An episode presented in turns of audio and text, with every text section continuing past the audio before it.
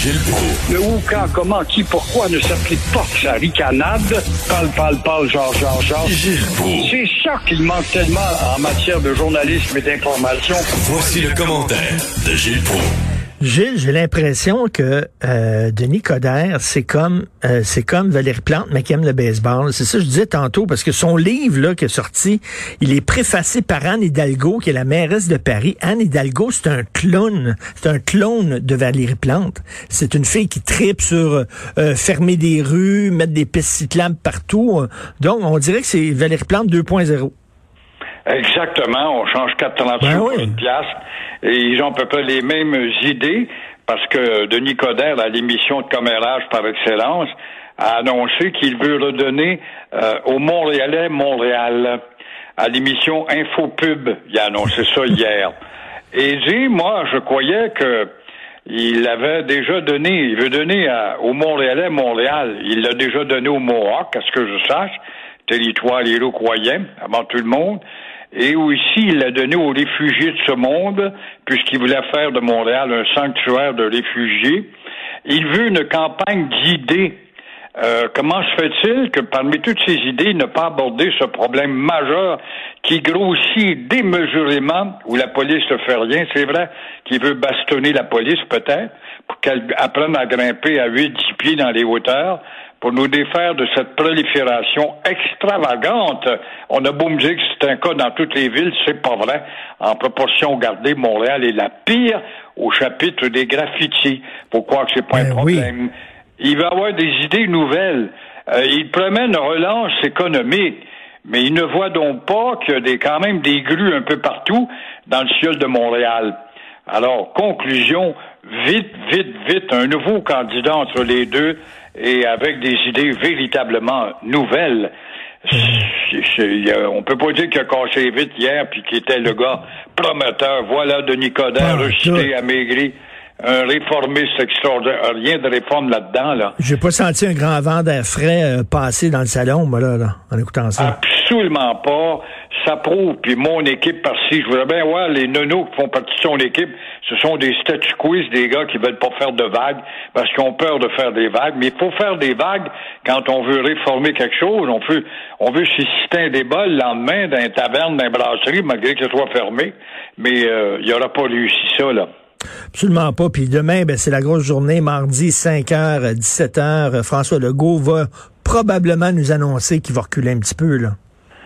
Ouais, il va jouer au yo-yo et puis euh, quand il donne une conférence un mardi à 5 heures, dis-toi que c'est pour nous tortiller une réponse qui va nous faire avaler. Et euh, toi et moi, depuis trois semaines, si c'est pas quatre semaines, n'a-t-on-nous pas parlé que nous entrions dans la troisième vague? Eh bien, c'est fait. Et demain à 5 heures, Legault va probablement tortiller justement une annonce à ce sujet. Et euh, en attendant, les élèves du secondaire, en étant de retour, de retour à l'école, sont déjà à 20 infestés. C'est pas des maudites farces quand on apprend ça chez les 20 ans. C'est plus des 60 ans montant, là. À cela, rajouter les foules de célébrations qui vont avoir lieu au cours de la semaine pour justement la Pâque chrétienne et la Pâque juive, où de ce côté-là, on n'a pas peur de déborder, on est audacieux, et vous aurez une petite idée de la folie dans laquelle on s'embarque. Donc, à surveiller demain, 17 heures. Mais euh, François Legault, quand il disait là, la semaine passée, là, quand il disait ouais au Québec on résiste à la troisième vague, c'est quoi cette affaire-là On résiste à la troisième vague? On n'est pas différent des autres. Là. On n'est pas protégé. On vit pas sous une bulle. Il n'y a pas un pays dans le monde qui est une référence. Comment est-ce qu'il peut dire de telles choses? Oui, on résiste, mais on est rendu à presque 1000 par jour. En Ontario, on est dans le 2400, 2500, ça va être 3000 bientôt. Comment peut-on dire ça quand il y a... euh, Cette semaine, je lisais en fin de semaine que le Chili avait été le pays le plus dynamique Ben oui. avec Israël à vacciner tout le monde, qui est rentré dans un état d'urgence. Alors, il n'y a pas d'espoir. Moi, je pense, je ne veux pas me faire un prophète de malheur, mais on est rentré dans le commencement de la fin de quelque chose pour rentrer dans un commencement nouveau qui est une troisième vague où on démontre clairement que la science n'y peut rien. La science n'est plus rien. Va-t-il encore falloir travailler sur un troisième vaccin, un quatrième après? C'est quoi? C'est la vengeance de la nature d'un combat en finir avec l'homme. Il va falloir commencer à se poser cette question-là, là. Ah, c'est pas le début de la fin, c'est pas la fin du début, comme disait Winston Churchill. On n'est pas sorti du bois. Bien dit. Alors, bien dit, Churchill, très bien. Euh, Jolin Barrette qui va enfin déposer sa réforme de la loi 101, et c'est là qu'on va voir ce que la CAQ a dans le ventre. Tu as raison, puis euh, souvent avec toi, j'ai déploré qu'il y avait personne qui sortait des rangs pour appuyer Jolin tout seul. Il était comme le soldat Ryan, fallait lui venir en aide. Et euh, il y a eu euh, la ministre Prou à Montmagny qui euh, a fait une sortie pour dire aveuglément et à 100% pour la réforme costaud de la loi 101. Il commence à y en avoir quelques-uns. Et enfin, bientôt, mais c'est quoi ça bientôt? C'est quel jour choisi? Je ne sais pas. Est-ce que c'est pour la résurrection? Peut-être Pâques? Je ne sais pas. Mais bientôt, Jolin Barrette va finir par déposer sa réforme musclée de la loi 101. Et drôle de coïncidence, un sondage du Devoir avec Léger oui. vient, en tout cas ce matin, nous dire que quatre Québécois sur cinq euh, désirent que Québec agisse. Et bien plus, moi, ce qui m'a renversé là-dedans ce matin, Richard, 42% des non-francophones, donc des immigrants qui viennent de pays partiellement francophones ou qui connaissent cette langue, s'aperçoivent bien que la langue française est malade au Québec et particulièrement à Montréal et souhaitent une action. Par contre, euh, là, les jeunes ont peut-être changé un peu d'idée par rapport à il y a deux ans, où ils étaient quoi, là, à 58% disons, on n'a pas besoin de changement.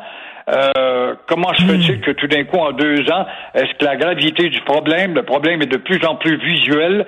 Par contre, il faudra aussi voir comment Jolin Barrette, avec sa réforme, va s'attaquer aux raisons sociales, aux CJEPS et euh, aussi à McGill peut-être, à qui on a donné trop d'argent.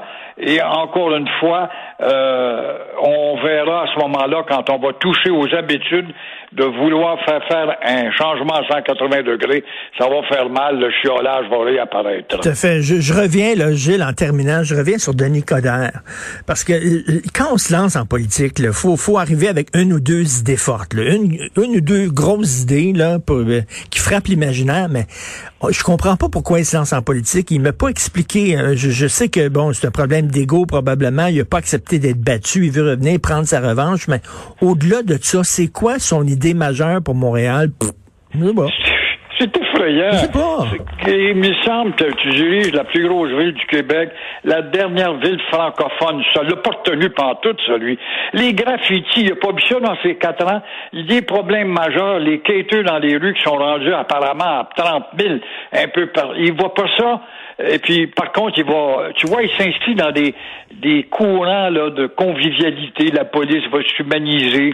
Euh, c'est quoi la police humanisée? C'est un des corps de police les plus flambeaux en Amérique du Nord qu'on a la police de Montréal, à cause de la charte et à cause des directeurs qui s'inscrivent du côté de justement la condescence et la, la condescence, euh, j'ai bien dit, la, la, la mollesse, quoi. Mm de se défaire de cette image de brutalité qu'elle n'a jamais été une police brutale.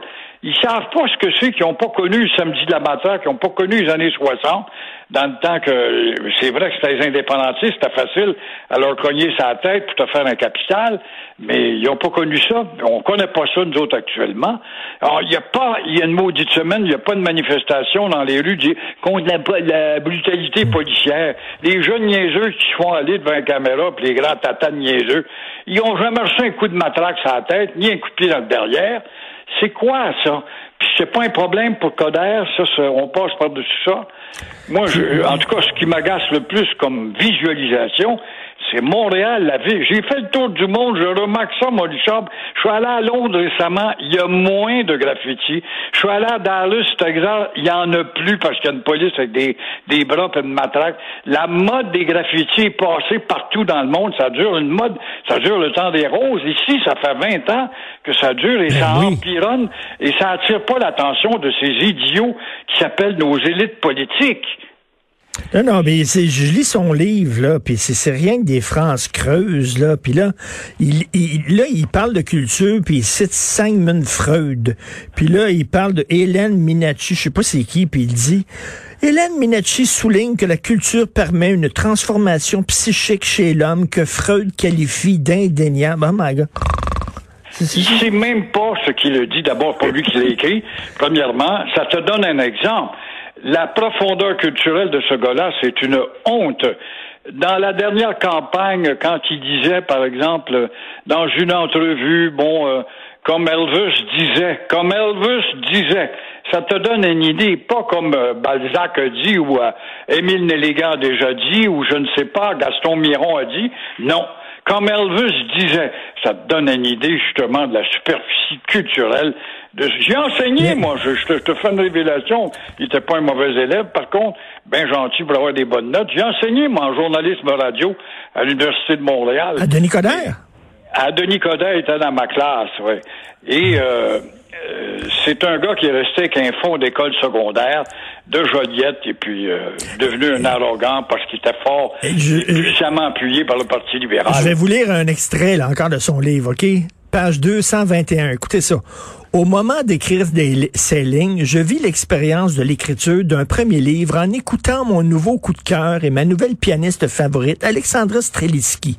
Sa pièce de Quiet Voice de son merveilleux album Inscape me fait vivre un moment de création intense.